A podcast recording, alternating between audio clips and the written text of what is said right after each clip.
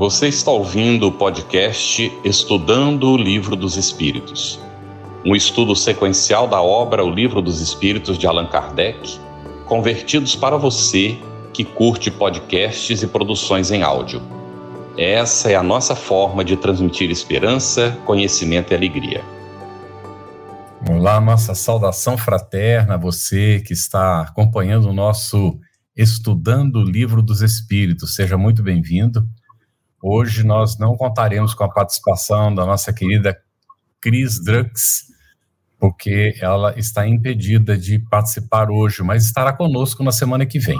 Nós estamos aqui as boas-vindas ao Luciano, à nossa querida Rafaela, e nós vamos contar hoje com a interpretação para Libras de Andréa Beatriz e Verônica. As duas são da Concebe. A Verônica Lima é do Rio de Janeiro, é coordenadora de estudos da doutrina espírita pela Concebe para grupos de surdos e ouvintes bilíngues, língua portuguesa, escrita e Libras. E Andréa Beatriz, intérprete de Libras da Comunhão Espírita de Brasília. Bem, nosso convidado de hoje é Luciano Alencar, já esteve aqui conosco, é colaborador na assessoria jurídica da Federação Espírita Brasileira, advogado, professor e empresário. Muito bem-vindo, Luciano. Muito boa noite, Carlos. Muito obrigado mais uma vez pela oportunidade de nós estarmos juntos estudando o Livro dos Espíritos. Muito bem. Nós temos também como convidada hoje a Rafaela Medeiros e Moraes, é psicóloga, palestrante espírita, coordenadora do grupo de estudos de Joana de Ângeles, vinculado a Seja Campina Grande, na Paraíba. Muito bem-vinda, Rafaela. Obrigada, Carlos. Mais uma vez, grata pelo convite de estarmos aqui juntos, né? Nessa atividade tão prazerosa. Boa noite a todos. Muito bem, nós estamos iniciando então e vamos examinar hoje sobre a reencarnação nas questões 166 a 170 do Livro dos Espíritos e mais as dúvidas que os nossos participantes vão apresentar aí pela, é, pelo nosso, pelos chats né, dos, das redes que estão participando. Então, nós vamos iniciar por ti, Luciano, aqui com a questão 166 do Livro dos Espíritos. E Gigi pode tirar a Verônica, coloque ela quando ela estiver fazendo a interpretação. Obrigado. Então, a pergunta é aqui, Luciano, como pode a alma que não alcançou a perfeição durante a vida corpórea acabar de depurar-se?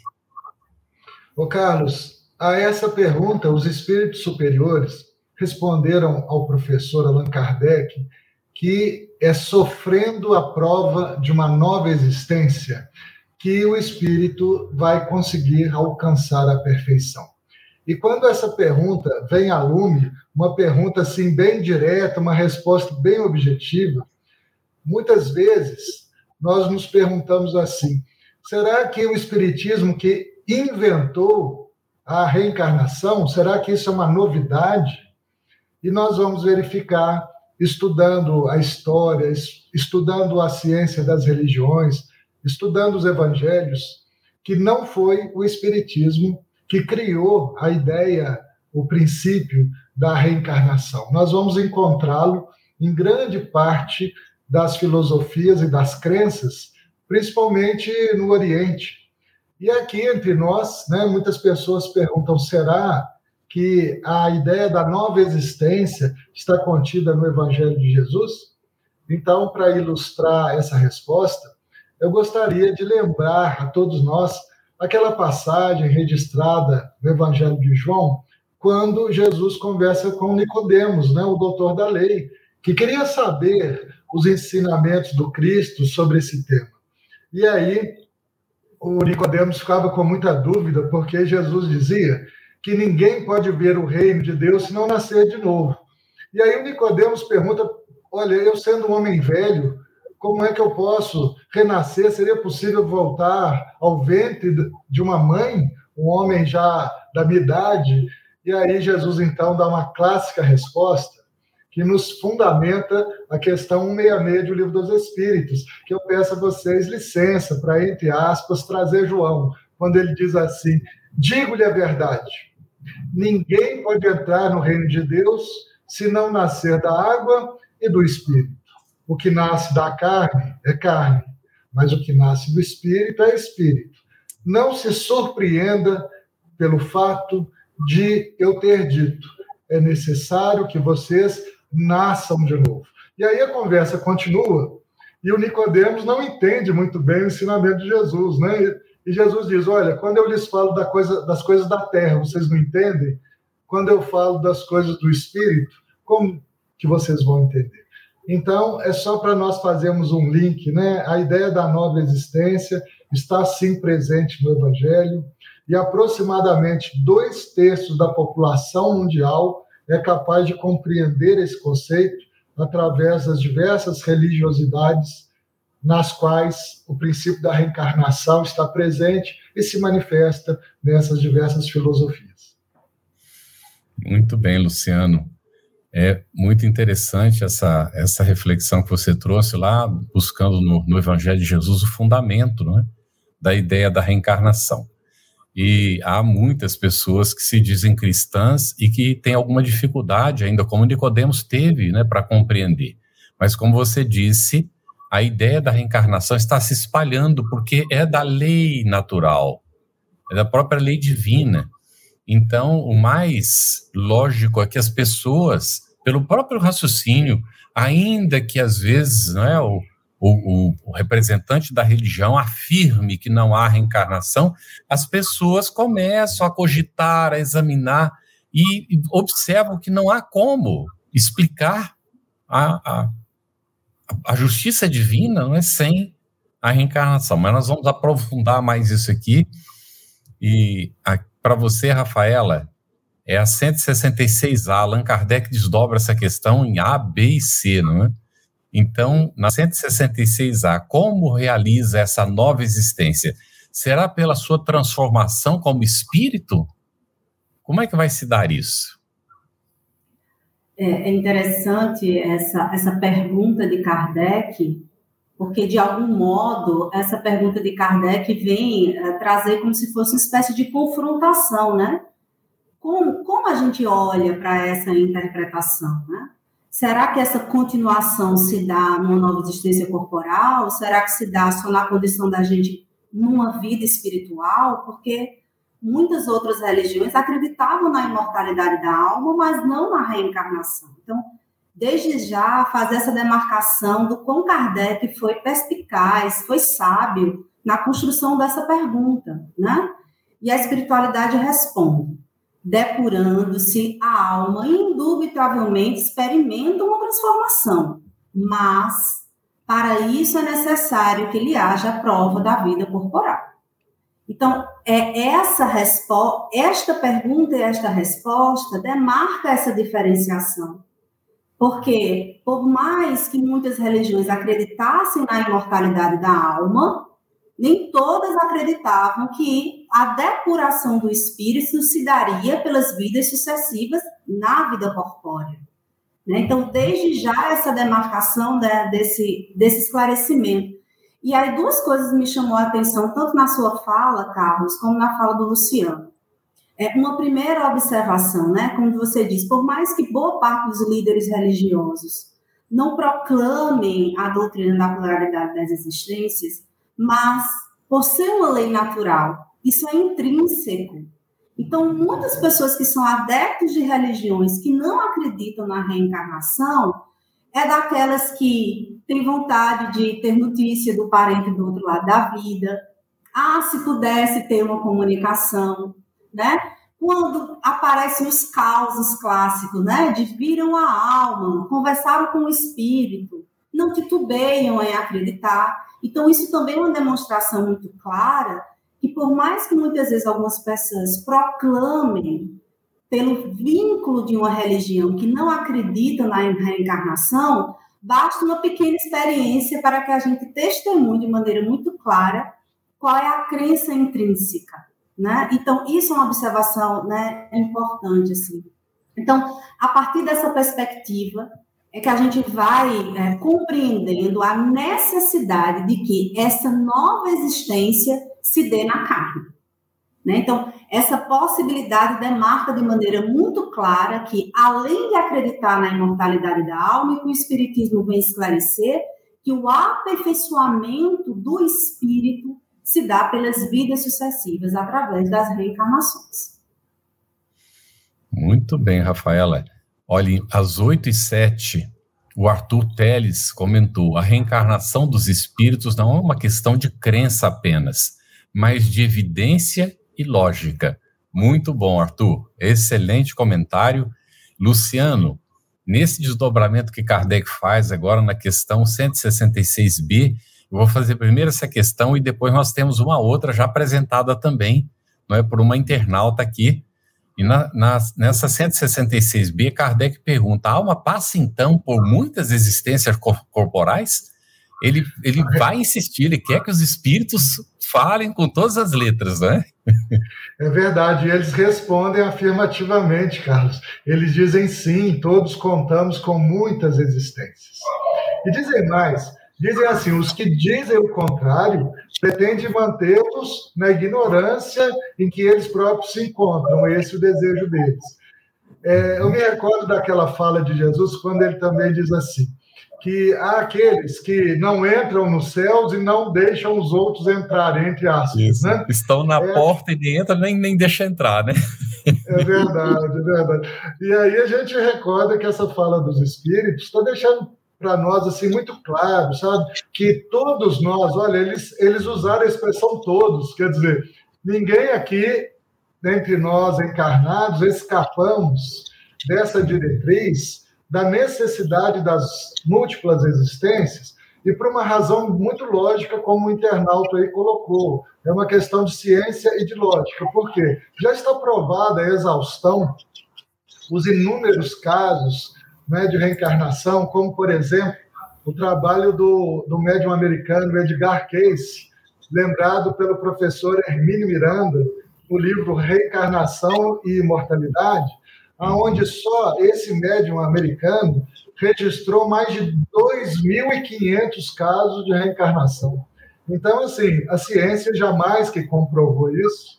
E hoje, Carlos, eu conversava aqui com dois amigos na hora do almoço, e saiu esse assunto, não ao acaso, nós sabemos, e eles queriam saber se era possível nós voltarmos a existir no seio da mesma família, em razão dos laços do amor, dos laços da afetividade, se seria possível um ascendente vir aqui na nossa família como um descendente nosso. Né? E aí, para responder esses amigos e quem aqui nos acompanha, nós também podemos utilizar essa, esse desdobramento da 166B para afirmar isso. Todos contamos muitas existências e somos atraídos pela família espiritual e muitas vezes reencarnamos na mesma família corporal devido aos laços de sintonia e de afinidade, de compromisso com o progresso nosso e daqueles que estão conosco nessa jornada da experiência corporal. Muito bem. É, a Cris Cunha, às 20 horas e 3 minutos, ela fez a seguinte pergunta, Luciano. Em relação à questão 166b, os espíritos que estão na Câmara de Regeneração, ela está se referindo ao livro Nosso Lar, não é? Olha aí, você que está acompanhando, nós já alertamos, lápis e papel, ou coloca aí o seu né, o tablet ou celular aí e escreva, porque já foi citado aqui reencarnação e imortalidade, e agora nós estamos falando em nosso lar, não é? Então, olha, a Cris coloca assim: em relação à questão 166b, os espíritos que estão na Câmara de Regeneração podem reencarnar mais rápido pela necessidade de aprimorarem-se em relação às expiações a que estão sujeitos, ou a que têm necessidade, não é? Então, ô Cris, muito boa a sua pergunta. Nós sempre nos preocupamos muito com essa questão temporal. Quanto tempo que demora entre uma reencarnação e outra? Quando é que nós poderemos voltar? E é claro que aqueles que estão se preparando para o processo reencarnatório conseguirão fazer o seu planejamento reencarnatório e poderão sim retornar de uma forma mais rápida mas tudo isso depende da necessidade e do merecimento de cada um de nós. Então, nós podemos responder a sua questão também de maneira afirmativa, mas lembrando que tempo e espaço é, são conceitos diferentes de um mundo para o outro, principalmente quando a gente compara o tempo aqui do mundo físico, material da Terra, e o tempo das dimensões espirituais que gravitam em dimensões mais sutis, mais quintessenciadas no entorno da Terra, como é o caso aí que você se refere de nosso lar. Muito bem. Então, é, nós, nós vamos ter é, aqui Kardec como colocando não é, na posição da pessoa que não ainda recebeu qualquer informação, para facilitar o entendimento. E vai perguntar, Rafaela, explique, por gentileza, como é que isso se dá, não é? Como é que é isso? A alma deixa um corpo e toma outro novo para reencarnar? 166C, não é? É, é interessante uh, essa pergunta, porque a sensação que tenho é que Kardec, aqui, de maneira muito clara e objetiva, uh, fez essa pergunta para desvendar a fala que Luciano trouxe da conversa entre Jesus e Nicodemos, né? Porque foi essa dúvida que Nicodemos colocou. Como assim, né? Um homem velho voltar de novo para a barriga da minha mãe? É como se mais ou menos, ele, como você colocou, Carlos, ele foi destrinchando para que a espiritualidade quase que desenhasse para a gente como de fato se dá o processo reencarnatório. Então, quando ele demarca isso, né? Explica como a alma deixa um corpo e toma outro para reencarnar, isso é, é isso de fato que acontece. Ele está de fato de maneira muito objetiva, esclarecendo, né, de maneira muito pragmática a conversa lá de Jesus com Nicodemos. E a espiritualidade coloca, evidentemente, né? O processo de reencarnação se dá quando o espírito, ele que ao desencarnar se desvencilha do, da sua matéria, do seu corpo físico, vai para o um mundo espiritual, no, no próximo processo reencarnatório toma um novo corpo através do encarne, pela própria fecundação, gestação, e daí se segue. E o que eu acho interessante, a partir dessa perspectiva, é que o que Kardec tenta fazer é não deixar brechas no sentido de uma má interpretação ou de uma interpretação meramente simbólica, ele dá concretude ao processo. A intenção dele de esmiuçar esmiuçar essa pergunta, se for, pela primeira resposta já daria para a gente compreender, mas ele faz questão de, de esmiução dessa questão 166, para não deixar absolutamente dúvida alguma de como se dá o processo reencarnatório. E é dessa maneira que a espiritualidade confirma. E outra coisa que eu achei interessante, também escutando a fala do Luciano lá no início, quando ele traz essa reflexão que lá no Evangelho, Jesus já coloca de maneira muito clara este princípio da reencarnação, tem uma outra passagem também muito interessante, que é a conversa dele com os discípulos, quando ele pergunta: Quem dizes que eu sou? O que, é que o povo está dizendo aí quem sou eu, né? E são os próprios é, discípulos que vai dando as possibilidades de quem poderia ser Jesus. E aí ele é, é quando ele traz o esclarecimento, né, de que Elias veio e ninguém o reconheceu. E outros vão dizendo as possibilidades de quem, quem poderia ser Jesus, qual profeta seria Jesus. Então, ali também é um esclarecimento muito claro que para aquele contexto a ideia da reencarnação já existia, porque se não existisse, os próprios, os próprios discípulos não teriam dado essas possibilidades de resposta quando Jesus traz essa pergunta. É justamente porque a ideia de, de reencarnação era uma ideia propagada que ficou clara as possibilidades que os discípulos foram dando para a resposta de Jesus. E ele mesmo esclarece que Elias veio na figura de João Batista e não o. E por que não reconheceram? Porque Elias estava agora num outro corpo. Então, a, aquilo, a, fala de Jesus nos, nos exemplifica de maneira clara como se dá esse processo. Elias morreu, definiu-se o corpo antigo, assumiu um novo corpo na encarnação através de João Batista. Isso é uma, uma demarcação clara do exemplo trazido por Jesus no Evangelho, de como de fato se dá o processo reencarnatório. Então, olha, para é, excelente aí, Rafaela, e olha o que nos ocorre. Se você é simpatizante, está aí acompanhando, né, o que nós estamos estudando aqui no Livro dos Espíritos, observa bem. Alguém já poderá ter dito, ou você mesmo ter pensado, será que o Espiritismo é, tem alguma coisa a ver com o Evangelho de Jesus? Porque algumas, se ouve às vezes, dizer que o Espiritismo não é cristão. E olha só as referências que nós estamos buscando. Tanto o Luciano como a Rafaela estão recorrendo ao Evangelho de Jesus. Porque o Evangelho de Jesus é a base da doutrina espírita.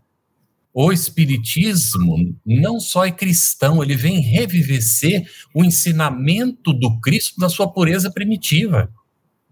Sem a ganga das religiões tradicionais, as imposições dogmáticas que foram incorporadas ao longo do tempo. Então, essa compreensão, inclusive, da reencarnação ficou perdida em função das interpretações interessadas ao longo do tempo, nossas mesmas. Nós somos reencarnacionistas, nós sabemos que vivemos várias encarnações e nós mesmos fizemos isso lá no passado. Hoje estamos aqui, né, Luciano e Rafaela, tratando do assunto para ver se a gente recupera, não é? A bobagem que a gente fez lá, afirmando para as pessoas que não tinha reencarnação coisa nenhuma. Agora a gente vem aqui para dizer: tem sim, e Jesus falou disso. Olha como ele explicou lá no Evangelho, está registrado, não é? E aí, a Andréia Henriques, lá às 8 e 1, logo no comecinho, ela perguntou assim, a Rafaela, a reencarnação pode ser obrigatória? Pode. É, é possível, sim. Existem casos, inclusive na própria obra de André Luiz, a gente vê eu não sei se é no livro Obreiros da Vida Eterna, se eu não me engano, que ele vai falar casos de, de reencarnações obrigatórias, que são compulsórias, né? Às vezes por determinadas necessidades, inclusive para casos de espíritos, né, que estão reiteradamente, reiteradamente, né, infringindo a lei divina, muitas vezes vem na, na reencarnação é, compulsória como uma espécie de contenção mesmo, né? é, é uma expiação, é, de uma forma de contenção, não apenas para esses casos, mas também casos em que a misericórdia divina também nos assalta. Então, para que a gente não veja só as reencarnações compulsórias ou obrigatórias como se fosse exemplos, né, de entre aspas, uma prisão, né? Mas também vem pela força da misericórdia, em que muitos espíritos precisam da reencarnação compulsória, até mesmo para fazer certos ajustes, né? Precisa do corpo físico. Eu vou dar só um exemplo, né, para ficar um pouco mais clara essa minha fala. É, em casos de espíritos de pessoas que cometeram suicídios em outra reencarnação. Às vezes a encarnação vem de maneira compulsória, até mesmo para fazer um restabelecimento perispiritual para determinados casos disso. Então, assim, é a força da misericórdia divina para aliviar aquele espírito. Quantos outros também não vêm na experiência de uma encarnação obrigatória como uma espécie de, de, vamos dizer assim, se proteger de perseguições espirituais e tem na encarnação, às vezes, um alívio. A espiritualidade vai, cria a estratégia da encarnação para proteger aquele espírito que estava, às vezes, no mundo espiritual, passando por processos persecutórios dolorosíssimos. Então, e um outro exemplo que também a gente observa é, na própria literatura espírita, quando a gente está num estágio ainda de espírito muito primitivo, que a gente precisa, né, e o espaço reencarnatório é muito curto de uma encarnação para outra, como a necessidade da gente poder aprimorar o aprendizado através da vida corpórea. Então, há, há esses casos múltiplos em que a gente poderia estar dando exemplo aí de, de encarnação obrigatória ou compulsória.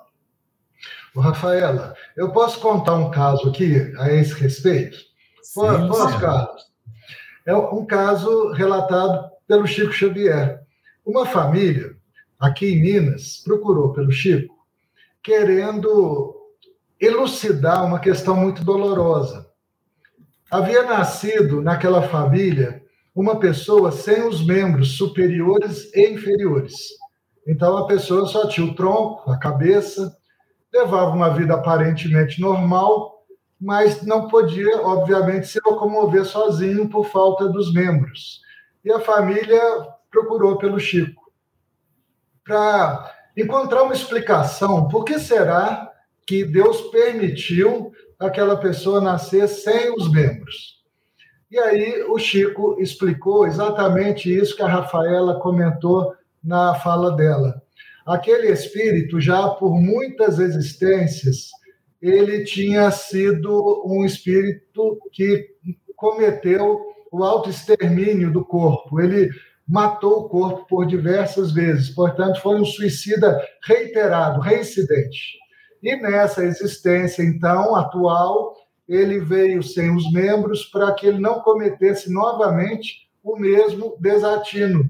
Então, era uma forma de proteção da espiritualidade maior para que ele, então, não cometesse. E a família dizia que eles moravam num apartamento e ele tentava se arrastar até a sacada até a varanda do apartamento para tentar se projetar lá do alto do prédio.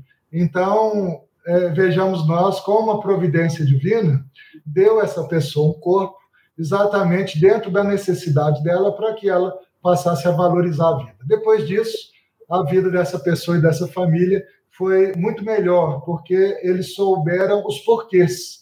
E a maioria das vezes, os porquês, se não estiverem nessa existência, os porquês estão nas existências anteriores. Então, a, a compreensão da reencarnação é uma benção, porque explica as causas. E aí nós entendemos os efeitos. Muito bem. Aí temos os exemplos trazidos pela própria literatura, não é? E vamos aprendendo. Uh, Marcos D'Amico, às 8h21, ele comentou: Meu filho, quando tinha três anos, do nada, virou-se para mim e disse: Eu já fui seu pai.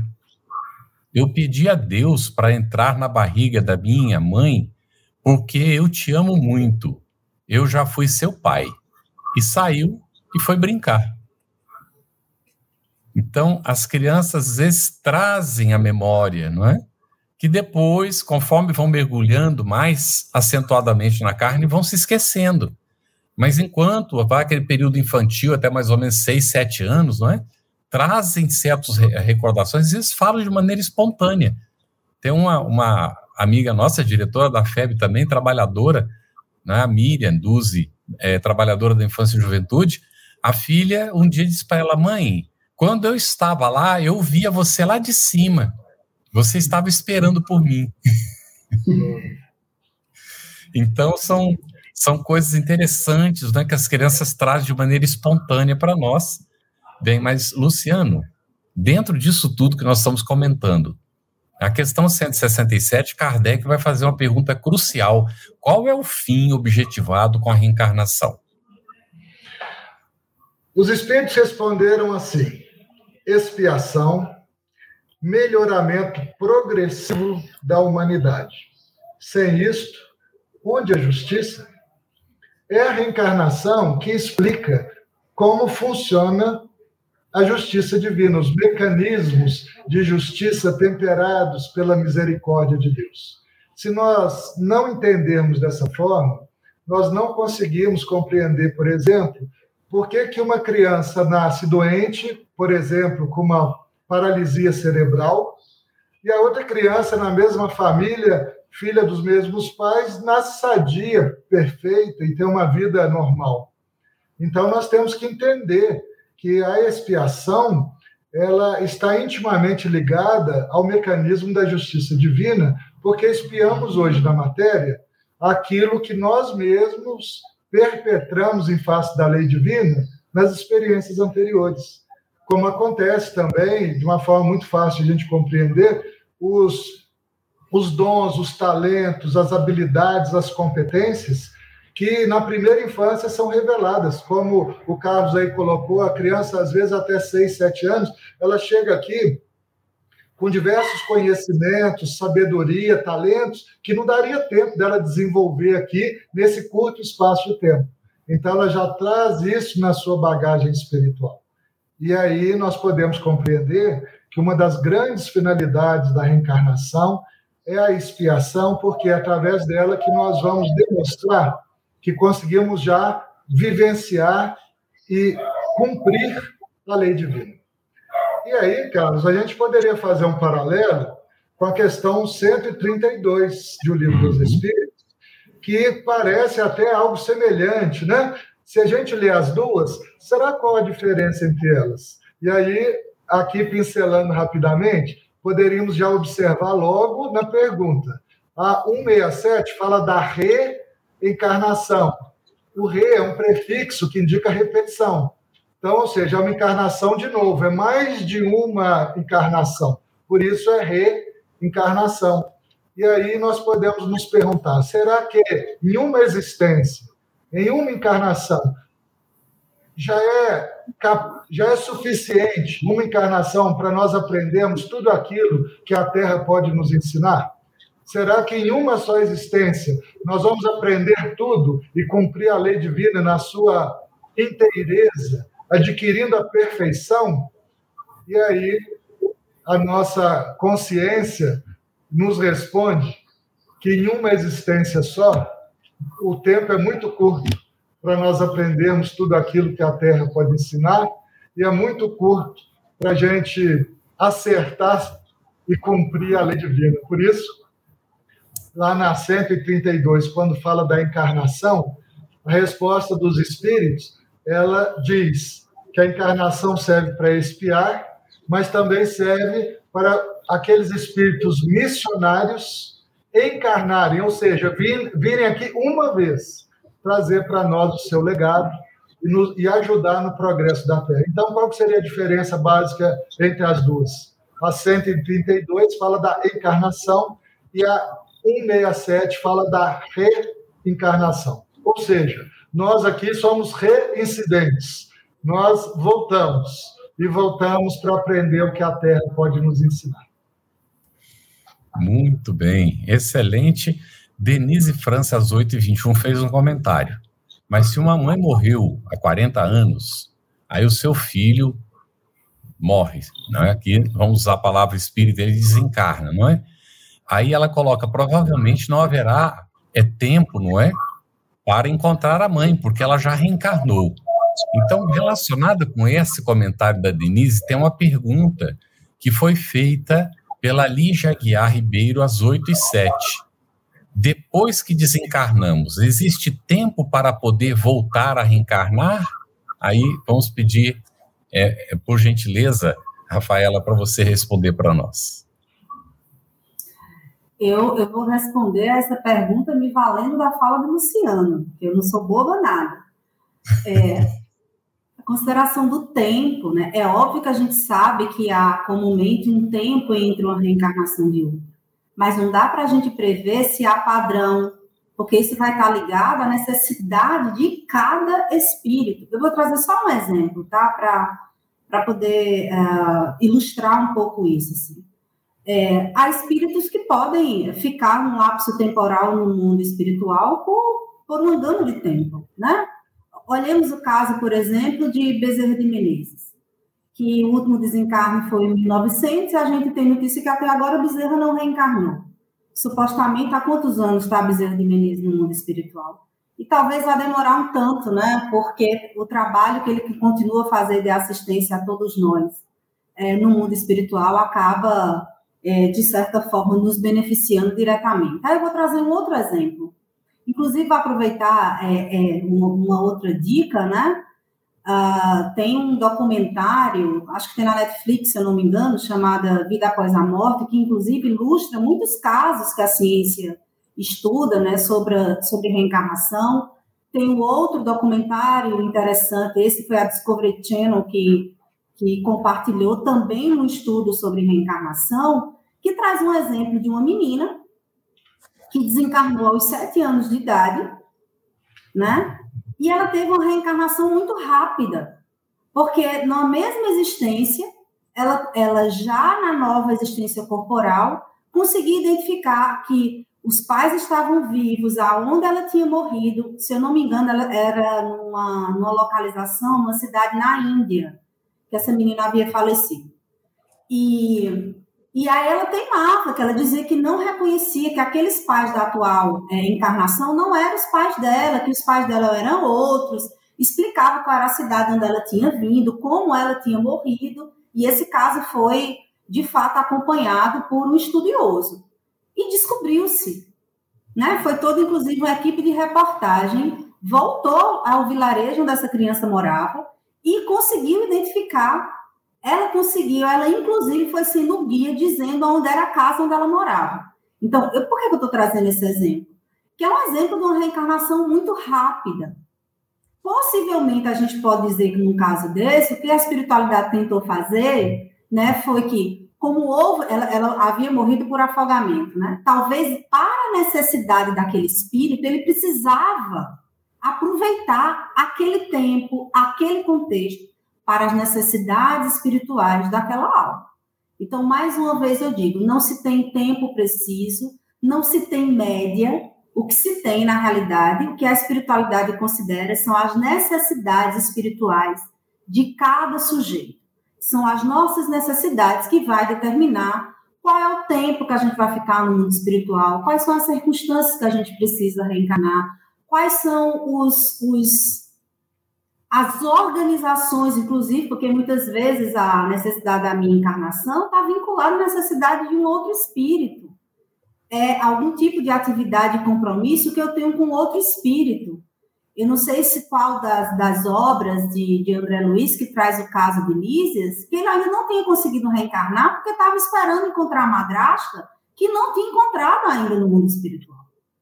Como a gente define um tempo desse? Né? Então, o tempo, mais uma vez, vou me valer aqui da, da fala do Luciano, né? o tempo é muito relativo quando a gente considera as nossas necessidades reencarnatórias.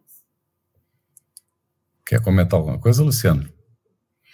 Então, é, naquela obra que eu me referi, do professor Hermínio Miranda, né, Reencarnação e Imortalidade, ele faz ali tipo um observatório das publicações científicas daquele tempo, de diversa, diversos estudiosos, cientistas sem vínculo com qualquer religião, com qualquer filosofia, que estudaram esses casos é, dentre os quais o que a Rafaela retratou, e depois acabou sendo é, é, roteiro de filmes de Hollywood, né? e que aí divulgaram esses casos de reencarnação para o mundo inteiro.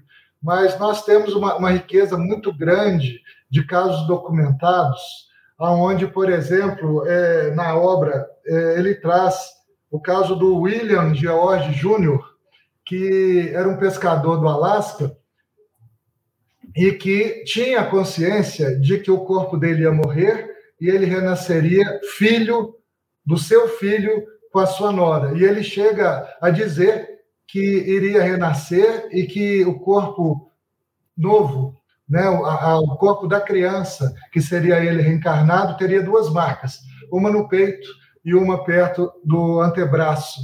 E ainda ele diz: Olha, eu vou lhes dar esse relógio e quando eu voltar aqui na qualidade de criança, eu vou reconhecer esse objeto, esse relógio, para comprovar que sou eu de volta.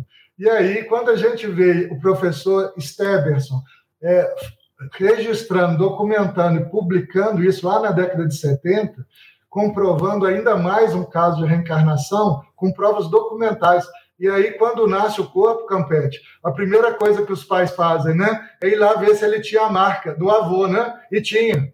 E nós sabemos com o espiritismo que o perispírito, né, o corpo espiritual, pode se imprimir no corpo físico determinados caracteres. E aí, o que ele falou quando vivia ali naquela personalidade do avô, se concretizou na personalidade do neto, trazendo a marca no corpo e depois a criança identificando as pessoas, os lugares, os objetos, demonstrando assim cientificamente que ele era aquela mesma pessoa que tinha existido ali anos antes. Então, ah, os casos são assim, se contam aos milhares. É. E nós podemos voltar e comprovar sempre. Muito bem. A questão dessa média da, da, da reencarnação, ela realmente, como a Rafaela disse, varia muito de espírito para espírito. É, um espírito pode reencarnar quase que de imediato e outro pode levar 100 anos para voltar ao corpo. Né? André Luiz, ele chega a afirmar que na nossa condição evolutiva poderia se considerar uma média de 50 anos. Não é? Uma média, que significa que tem uns que estão reencarnando quase de imediato, outros depois de mais ou menos 100 anos. Não é? E ele diz para os espíritos evoluídos que vêm mais em missão na Terra, que estão ligados, né, têm vinculações com a Terra, de 500 a 800 anos. Porque eles vêm em missão. Né? Então, é muito interessante, Luciano deixou é, claro essa questão. Um espírito que vem em missão, ele não está reencarnando. Ele está encarnando no planeta para cumprir uma missão. Há uma, uma diferença sutil aí, mas que deve ser considerada. Agora, vamos lá. Gabriela Linzas, 2014, Luciano, ela pergunta: o espírito reencarna mais evoluído do que quando desencarnou? Oh, muito boa pergunta. Os espíritos nos ensinam que há progresso e não involução. Nós temos evolução, não involução. Então, todas as vezes que a gente volta, nós voltamos sempre da condição que nós tínhamos para melhor. Então, nós estamos aqui para avançar, não para retroceder. Então, essa sua pergunta é muito boa. E nós podemos compreender o seguinte: hoje nós estamos na nossa melhor condição, porque se o processo é evolutivo, progressivo, nas existências anteriores nós fomos piores. Então, hoje nós estamos melhores e quando voltarmos, estaremos melhores ainda se tivermos cumprido a lei de Deus, adquirido sabedoria, bondade, virtude. Uhum. Muito tá. bem. Tem uma, uma, uma, pergunta, sim, pode falar, Rafaela. É, eu achei interessante também essa pergunta. Eu queria também trazer uma, uma questão que eu acho que é bem oportuna, assim. É, que a gente também não, não apenas uh, avalie né, a qualidade do nosso processo evolutivo por comportamento. Né? Eu, acho que, eu acho importante poder fazer essa ressalva, né? porque o espírito em si ele nunca regride. Né? estamos vinculados à lei de progresso e sempre, sempre progredimos. Só que às vezes a gente faz uma comparação entre encarnação e outra e a gente acha que porque, vou dar só um exemplo, porque na, na encarnação anterior não cometemos né, nenhuma barbárie, vamos dizer assim, e diante dessa, em uma circunstância mais difícil, cometemos algum deslize como se a gente estivesse regredindo. Opa, calma, muita calma nessa hora. A espiritualidade analisa o nosso progresso evolutivo numa perspectiva ampla, é olhando as profundezas de nossa alma. Porque às vezes a gente compara uma encarnação à outra pelo comportamento, mas isso não é apenas a variável a considerar. A gente precisa avaliar contexto, né? Porque às vezes a gente foi aparentemente na encarnação anterior, aparentemente acha que foi melhor, e nessa parece que a gente cometeu um deslize e diz assim: peraí, será que a pessoa regrediu? Não, talvez ela esteja agora passando por um contexto mais desafiador e está sendo provado. Bora lá para ver se aquela característica foi consolidada. Vamos lá para ver se aquela virtude foi consolidada. Então, não abalizemos progresso espiritual com aparência e comportamento. Quem prescruta as profundezas de nossa alma, a espiritualidade, sabe. Até porque quando a gente vai ganhando robustez de espírito, as provas vão ficando mais difíceis. Ora a gente passa, ora a gente não passa. E quando a gente não passa, não quer dizer regressão. Quando a gente não passa, porque agora a prova foi mais pesada do que na encarnação anterior e a gente ainda não conseguiu consolidar aquela virtude. Então, acho importante que a gente faça essa ressalva para a gente não misturar evolução espiritual com a aparência. Ô, Rafaela, eu me, eu me recordei aqui do item 6 da introdução do Livro dos Espíritos. Ô, Carlos, será que eu poderia ler aqui uma frase para ajudar a explicar essa por favor. pergunta? Uhum. Olha só o que diz o professor Allan Kardec, Livro dos Espíritos, Introdução, é, capítulo 6. As, diferença, as diferentes existências corporais do espírito são sempre progressivas e jamais retrógradas. Mas a rapidez do progresso depende dos esforços que fazemos para atingir a perfeição. Então, sempre depende de nós, né? Isso. Muito bem, Luciano. Inclusive, nós tratamos desse item, não é? Da introdução, já estudamos. E olha o que a Patrícia Rivera, às 20 e 25, colocou. A nossa evolução é uma das provas da reencarnação senão Deus está se superando e criando homens mais evoluídos? Então, ela faz aqui, não é uma afirmativa interessante. Lógico, a, a, a evolução é realmente uma evidência, não é que nós vamos reencarnando, adquirindo experiência, acumulando conhecimentos, e vai, vamos então é, avançando. Há, há, uma pergunta da Ilane Santos, às 2015, que já foi respondida pela Rafaela. Tem como eu encarnar em outra família? Quando ela citou o exemplo da menina, não é que procurava, inclusive, os pais da encarnação anterior, ela tinha reencarnado de uma outra família. Então, sim, isso é possível, não é? Haver a reencarnação em uma outra família. Muito bem, nós temos várias perguntas aqui que, foram sendo colocadas. É, em, vamos ver qual que a gente coloca agora. A diva Escatolino, às 20h14, perguntou assim: Como saber se estou cumprindo com o combinado, quitando meus débitos para uma reencarnação mais suave? Por gentileza, poderia comentar para a gente é, essa questão aqui, Luciano? Eu posso. Ô, Diva, é, nós temos que perguntar para a nossa consciência. A nossa consciência está tranquila? O professor Kardec diz que a nossa consciência é o aguilhão da probidade interior. Então, quando nós vamos é, meditar, quando nós vamos ter momentos de intimidade conosco mesmo e com Deus, o que, que a consciência nossa nos diz? Se a nossa consciência diz que nós estamos em paz, é porque nós estamos cumprindo com aquela programação que nós fizemos ao vir para cá. Significa que nós estamos cumprindo as leis de Deus. A nossa consciência está tranquila.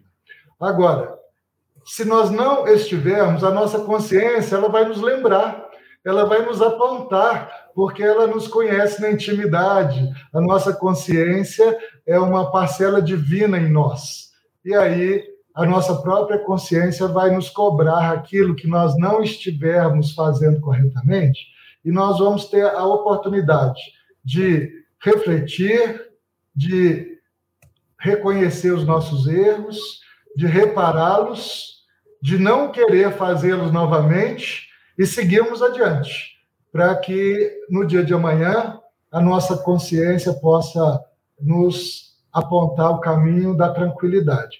E se me permite, Diva, vou recomendar a você, sugerir a você, ler a pergunta 919 do Livro dos Espíritos, que nós temos lá uma técnica muito interessante trazida por Agostinho, quando ele diz assim: olha, no final do nosso dia, nós devemos passar é, em, em vista o que aconteceu durante o nosso dia. Será que nós perdemos alguma oportunidade de fazer o bem, de ajudar as pessoas, de aprender, de ser útil? Será que nós violamos a lei divina? Será que nós prejudicamos alguém? Então, nós fazemos uma autoanálise. E aí, essa autoanálise diária vai nos trazer essa tranquilidade, essa certeza. Se estamos no caminho certo ou se estamos nos desviando dele. É, Sim, Rafael. Uma, eu vou aproveitar, aproveitar o link de Luciano, que também foi, foi a, uma associação que me veio né, com relação a essa questão 919, e tem um ponto muito sutil da fala de Agostinho, quando ele traz essa recomendação, quando ele diz assim, é, e pedir a Deus e ao vosso anjo da guarda, né, que nesse processo de avaliação, de autoavaliação, né, de análise com relação ao nosso compromisso com a encarnação, peçamos a Deus e ao nosso anjo da guarda essa assessoria, né? É porque o nosso anjo da guarda sabe do nosso projeto reencarnatório, né? Então, fazermos, estarmos nessa conexão, né? Com o divino, para poder a nossa consciência, né, ser intuída a respeito do nosso compromisso, é uma questão muito interessante. Agora, tem uma, uma outra questão que me chamou a atenção nessa pergunta, tá, Carlos? Essa questão de uma reencarnação mais suave. Eu digo, meu Deus, o que, o que será que uma, o que será para nós uma reencarnação mais suave? Porque parece que quanto mais a gente progride, quanto mais a gente vê os exemplos dos espíritos superiores trabalhando, é suave aquilo, né? Muito pelo contrário, quanto mais a gente se depura, maior é o nosso compromisso para com a vida e para com Deus. Se a gente vê só Jesus como nosso exemplo, mais claro que a gente tem de um espírito que é a nossa maior referência aqui na Terra, em, em, na hierarquia, poderíamos dizer assim, e trabalha incansavelmente. É suave essa encarnação, é suave essa experiência. Então, me chamou também muita atenção, assim, porque a gente ainda talvez esteja vivenciando muito aquela experiência de achar que a eternidade é um, é um paraíso em que a gente vai ficar, sei lá, né, desfrutando né, só, só das bonanças. Não. Quanto mais evoluído nós estamos, mais a gente requer trabalho, mais a gente dilata o compromisso, mais a gente se coloca disponível para ser instrumento de Deus em auxílio aos sofredores. Então, nessa perspectiva, o que a gente poderia considerar suave? Suave é a consciência tranquila. Suave é a dilatação da capacidade de amar que a gente vai propagando de acordo com o nosso processo evolutivo. É isso que vai fazer da gente ter uma reencarnação mais suave. Então, é nessa perspectiva, é quando a gente ganha em potência interna. Isso é o que talvez vai permitir que a gente tenha que a gente passe né, pelo vale de lágrimas, que a gente passe pelas trevas, e mesmo assim a gente consiga ainda ter a serenidade de conseguir lidar com as maiores provações da vida. Rafaela está ligado ao que você está comentando, a questão 168 do Livro dos Espíritos. Kardec vai perguntar: é limitado o número de existências corporais ou o espírito reencarna perpetuamente? É muito interessante essa resposta, né, que a espiritualidade coloca, né, que cada existência é um passo nascendo do nosso progresso, né. Então, tendo em vista isso, a gente só vai parar de reencarnar quando a gente se vê livre de todas as nossas impurezas. E aí, volta a ressalva que você já trouxe, Carlos.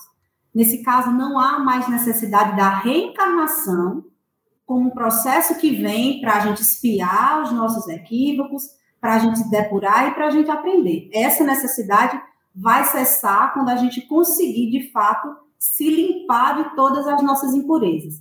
Mas isso não quer dizer que a gente não encarne novamente. A possibilidade, quando os espíritos se depuram, eles encarnam como missão para ajudar ao progresso dos que estão atrasados, dos que ainda estão né, no início da caminhada.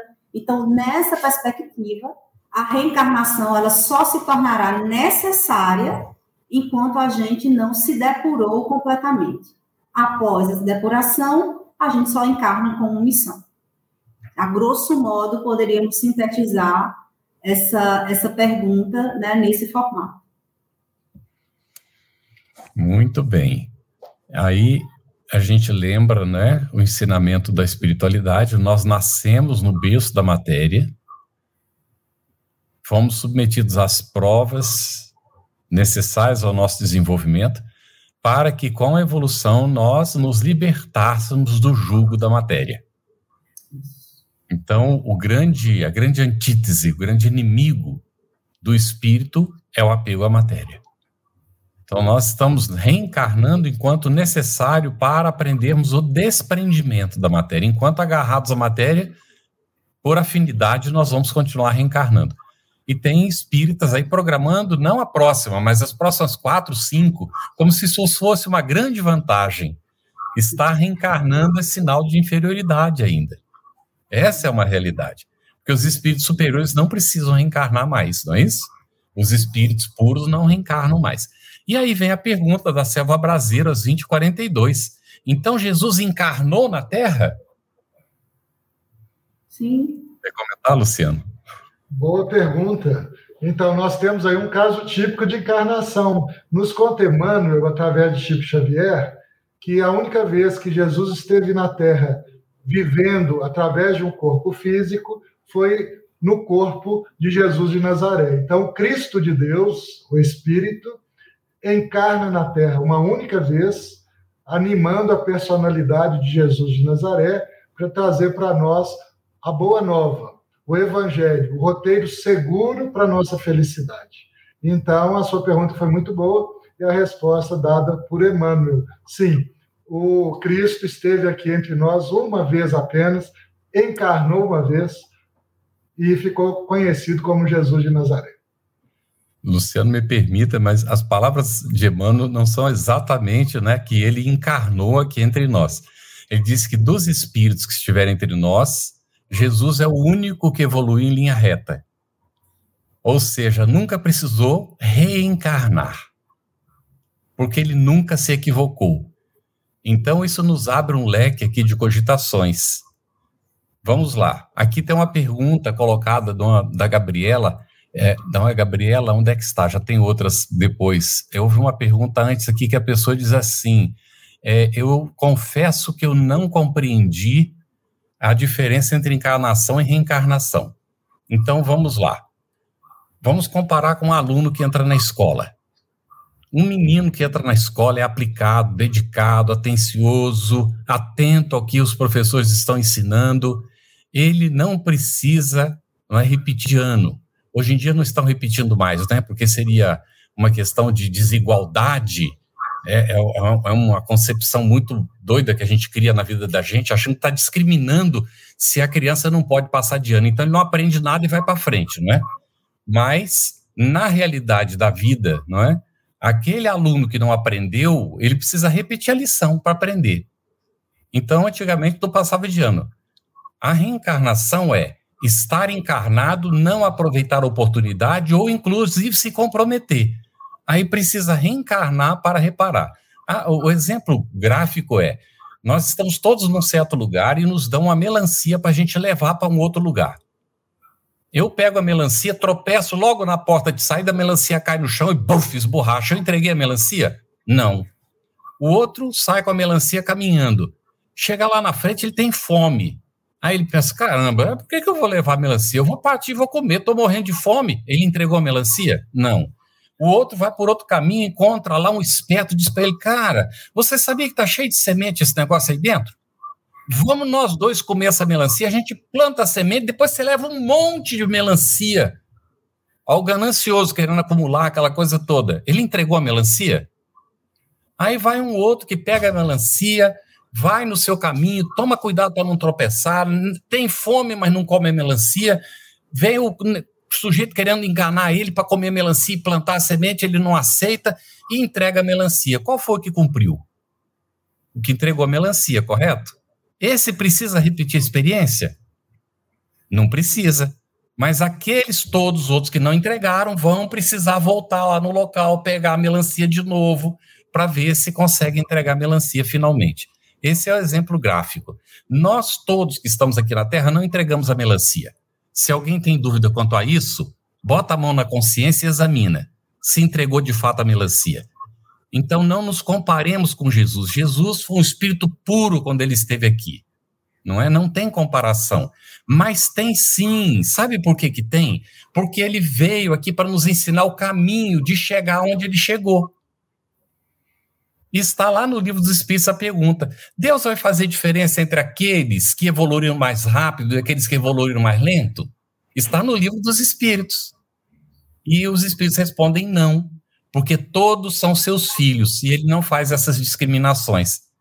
Então, ah, mas o que é que é a diferença então? A eternidade será diferente para eles, as eternidades são diferentes, ou seja, o tempo que vai levar, se a gente pode falar em tempo na realidade espiritual, não é? Ou o processo será um processo diferente, mais custoso, mais trabalhoso para aquele que não entrega a melancia.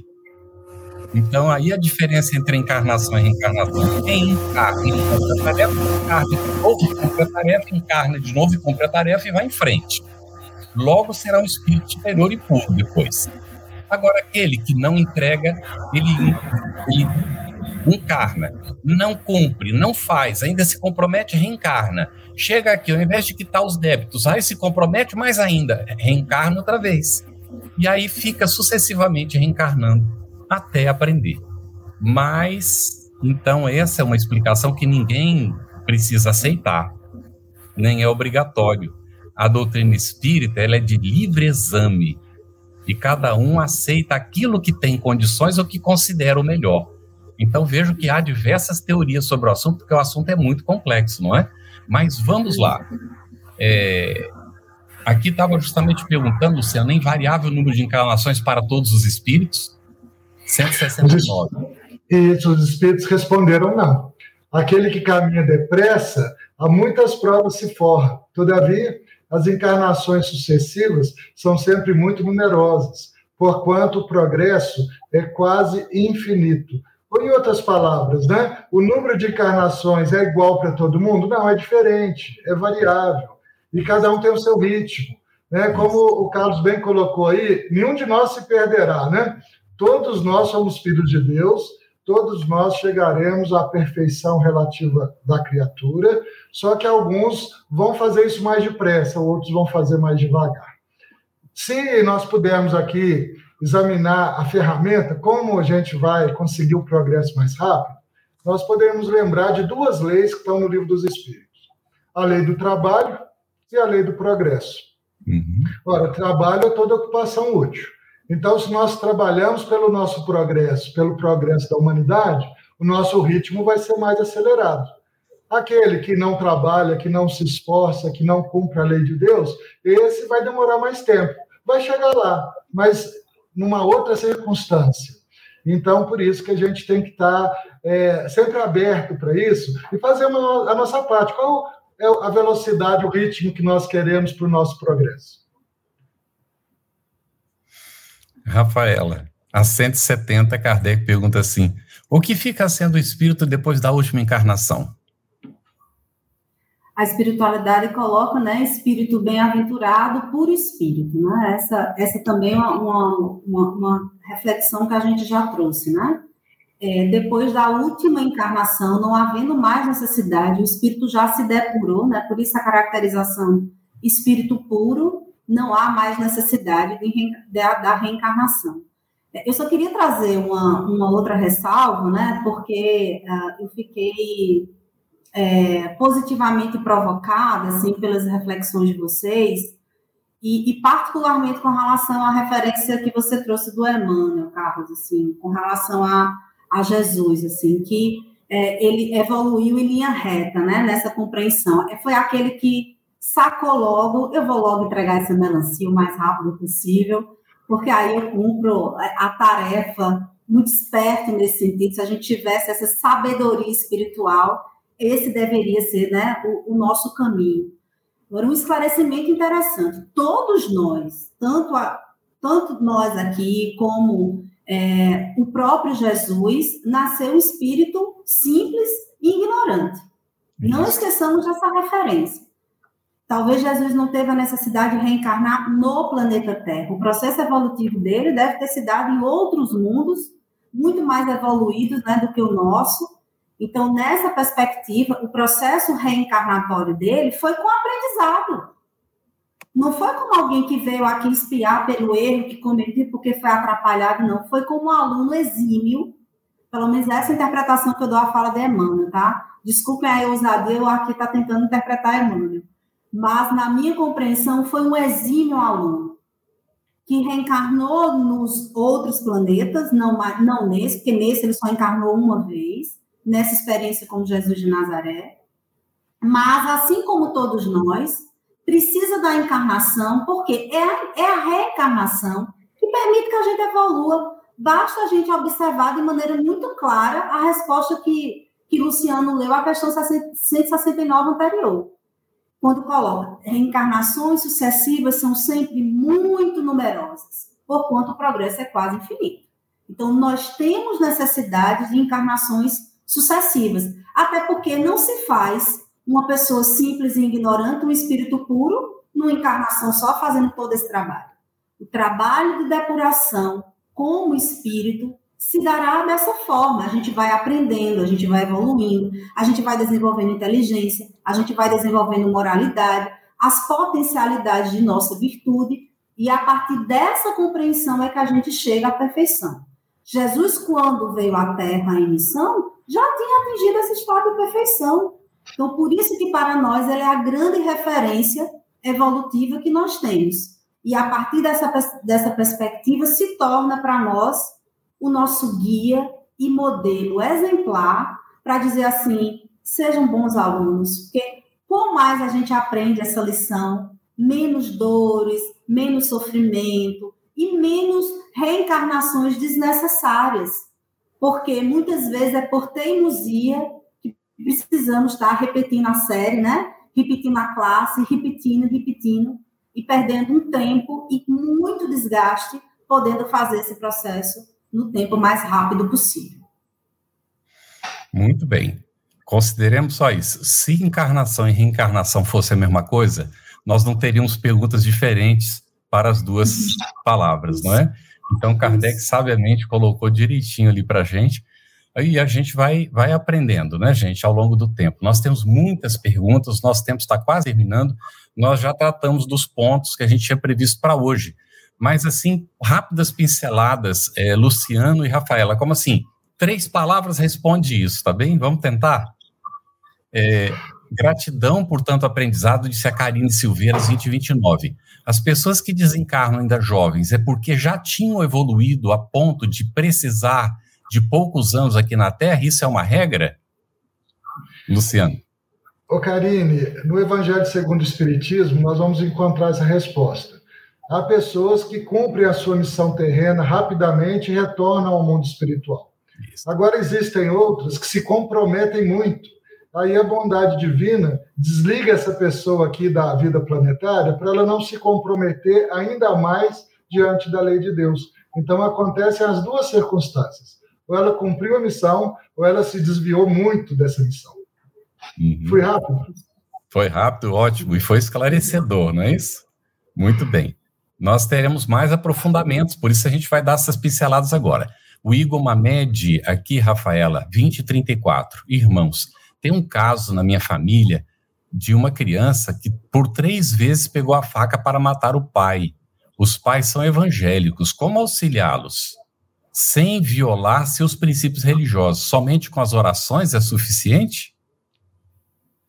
É, Duas assim, palavras. Oração é, oração é um recurso, né? Mas diante de um contexto grave desse, acho que orientação espiritual e também tratamento psicológico, gente, a gente não deve desconsiderar todas as possibilidades de auxílio diante de casos graves. Acho que é importante também considerar isso.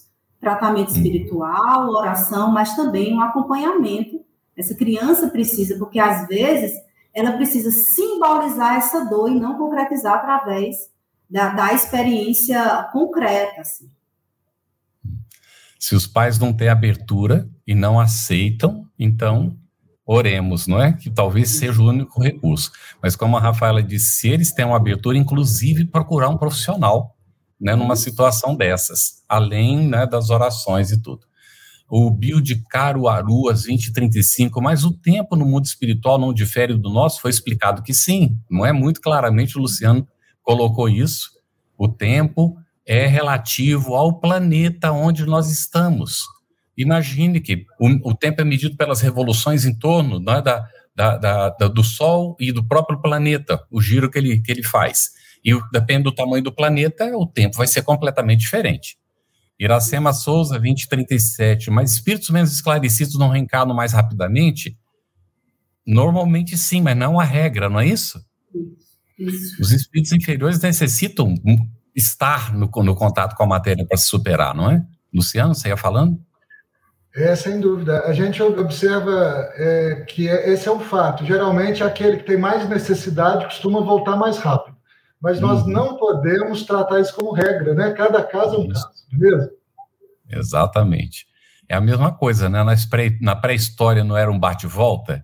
Não é exatamente assim. Os espíritos ficavam ligados à própria tribo, não é? E nem estavam conta, estavam encarnados ou desencarnados muitas vezes, não é? Por isso surgiu o culto aos avoengos. Aí vale a pena ler O Espírito e o Tempo, de Herculano Pires. Olha aí, anota aí, O Espírito e o Tempo, Herculano Pires, que trata desse assunto. Aqui tem é, uma outra, o espírito que pode escolher suas provas na reencarnação em patamar evolutivo, em que patamar evolutivo ele se encontra? Rafaela? Eu, gostaria de fazer uma, uma referência, acho que, se eu não me engano, é Missionários da Luz, é, ou Os Mensageiros, eu sempre troco esses dois livros de, uhum. de André Luiz, mas ele traz um pouco essa referência quando ele fala da reencarnação de Segismundo, né?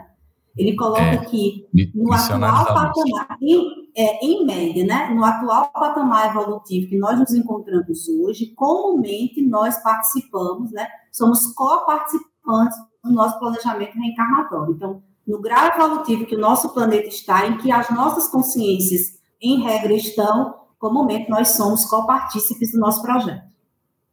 Muito bem. É, quem não tem condições, a espiritualidade planeja né, para o indivíduo, mas né, nós já participamos na nossa condição evolutiva. Achei a pergunta da Regina Andrade, olha, foi às 20h43 que ela disse que não tinha entendido a diferença entre encarnação e reencarnação. Esperamos que agora esteja mais ou menos né, esclarecido, Regina. O assunto merece aprofundamento e nós vamos continuar estudando isso. Aqui tem uma da Gabriela Lins, 2047. Obrigado pela resposta, mas na verdade eu desejo saber se há evolução para o espírito enquanto desencarnado ou apenas enquanto encarnado. Uh, Gabriela, eu creio que ficou claro isso. O espírito evolui nos dois, nos dois planos da vida. Mas o espírito precisa do contato com a matéria para superar a matéria. Então, não consegue evoluir sem encarnação. Não há evolução sem encarnação, pelo que nós entendemos até agora. Tá bem? Então, sempre vai haver a encarnação. E a reencarnação haverá para aqueles que precisam repetir a experiência que não conseguiram, não é se adiantar, evoluir. 115, 115 A do Livro dos Espíritos, a gente já examinou essas duas questões aqui. Os dóceis evoluem mais rápido que os rebeldes. Lá está bem colocado isso, né? Ney Caldeira. Se o espírito mantém o seu grau evolutivo quando desencarna, mantendo seus defeitos, por que não continuar evoluindo somente no mundo espiritual? Acabamos de falar. Sem contato com a matéria, não há como superar a matéria. Aqui é onde a gente prova de fato né, se a gente tem condições de superar ou não. Muito bem. É, aqui foi colocado o nome do livro, Reencarnação e Imortalidade, Armínio Correia de Miranda e também os outros livros. Dicas para leitura, muito bem. Nós vamos destacar hoje esse livro que foi colocado aqui, então, Reencarnação e Imortalidade, de Hermínio Corrêa de Miranda, editora FEB. É um livro já publicado lá pelos anos 70, não foi, Luciano? Lá pelos anos 70. É. Sim. E, mas é uma preciosidade. O Luciano, nós estávamos comentando aqui antes de iniciar, é, no, nos bastidores, que o pessoal fica procurando novidade, o pessoal quer novidade. E aí fica pegando novidades, às vezes, sem ter a base. Os autores clássicos, o que escreveram, nos deixaram tantas informações importantes, não é? E aí nos evita, inclusive, não é? Fazer muitas perguntas que já estão respondidas nesses livros. Você ouviu uma produção da Federação Espírita Brasileira. Para saber mais, siga o arroba FebTV Brasil no YouTube, Instagram e Facebook e o arroba Feb Editora no Instagram. Ative o sininho para receber as notificações e ficar por dentro da nossa programação. Até o próximo estudo.